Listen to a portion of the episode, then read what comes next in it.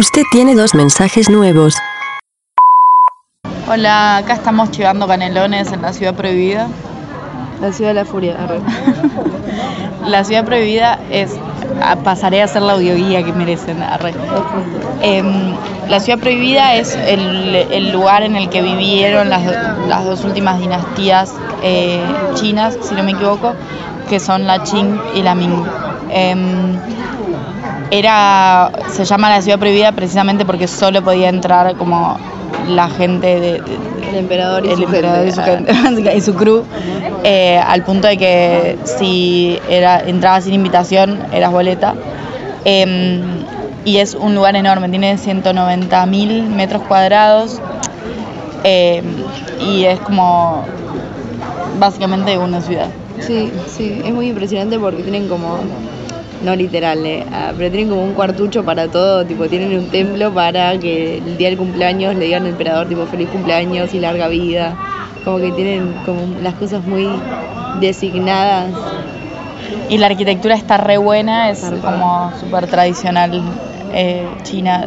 Es como lo que uno se imagina cuando piensa en edificios chinos.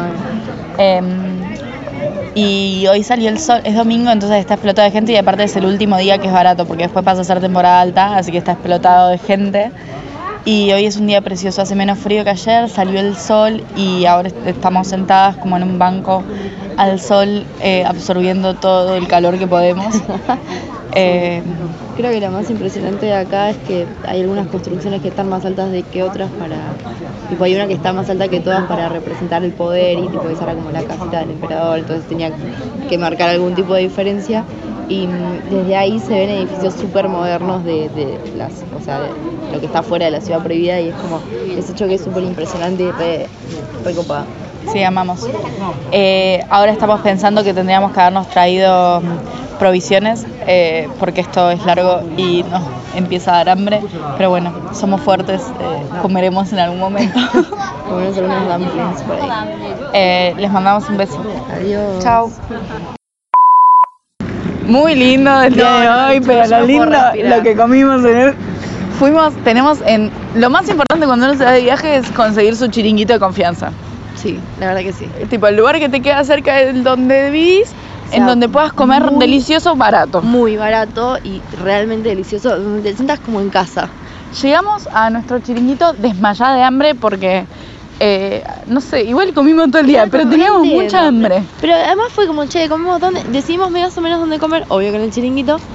Y de repente estábamos como, nos comemos unos bocaditos y de repente era, me pido cuatro platos.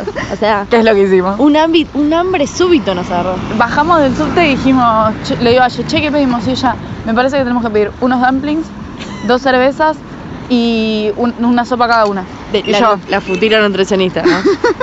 y yo, Tranqui. eh, es eso lo que tenemos que pedir. Así que fuimos, miramos la carta y pedimos eso, unos dumplings de cerdo y cebolla. Y yo me pedí un salteado de fideos y Aye una sopa de fideos. Bueno, y dos cervezas. Tranca. Eh, cuestión que caen primero los dumplings. Arrancamos a comer. Los dumplings era el plato más, más grande de dumplings que nos sirvió en toda Sí, China. tenía como 30 O sea, dumplings. Era muy grande. y Yo dije, bueno, nos deben haber traído el, El- había dos plato, precios, pensamos que nos habían traído el, el más, grande. Bueno, ya está. El, problema que nos hicimos. Arrancamos a comer eso como unos animales y nos empiezan a traer los platos. Ya para cuando, o sea, primero le trajeron una sopa a Aye y para el segundo plato la china dueña del lugar dudó si entrármelo a mí o a otra mesa Claro, porque dijo, esta chica era- tiene mucha comida. mucha comida. O sea, lo mío era una palangana de sopa de fideos. Y lo tuyo también era una Sí. monstruosidad. No sé Los platos era, acá en China, sobre todo en los chiringuitos en los que comemos nosotras, son muy grandes. Pero esto era particularmente Esto era- esto grande. era gigante. Cuestión que arrancamos a comer, ya no dábamos más de, de comida, tipo, nos terminamos nuestros platos, nos quedaron 300 dumplings, nos terminamos la cerveza, yo busqué en el traductor cómo decir ¿Me si nos podíamos llevar los dumplings, porque tipo, si pagué la porción grande Sí. me la llevaré. Y además empezamos a hacer la cuenta, tipo, che, ¿cuánto habremos gastado? Yo- hicimos Uh, así tipo, este día nos la, nos la Claro, remandamos. La como- red deliramos hoy. Dijimos, bueno, 88 sacó la bueno. Yo dije 100 como para redondear. Bueno, qué sé yo, cuestión que. em, estábamos ahí. El chabón nos entendió al toque la de, la de llevar la, la comida. Y le preguntó, ¿dónde Chen? Y él, nos hace la cuenta con la calculadora, nos muestra 55 yuanes. Ah, no. No, no, no, nosotros estábamos, ¿qué?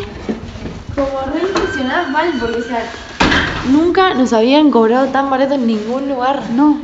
O sea, siempre una No, vez sola- gastamos 27 yuanes cada una, que es más o menos lo que veníamos gastando tomando tipo Pero comimos un una montón. sopa cada una y una y una birra.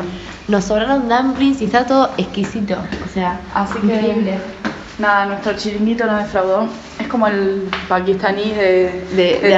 Andy. un besito para Andy. Ah, yo quiero mandar un saludo a Emiliano, que no me pidió que le mande un saludo, pero yo se lo quiero mandar igual. Le mando un besito muy grande.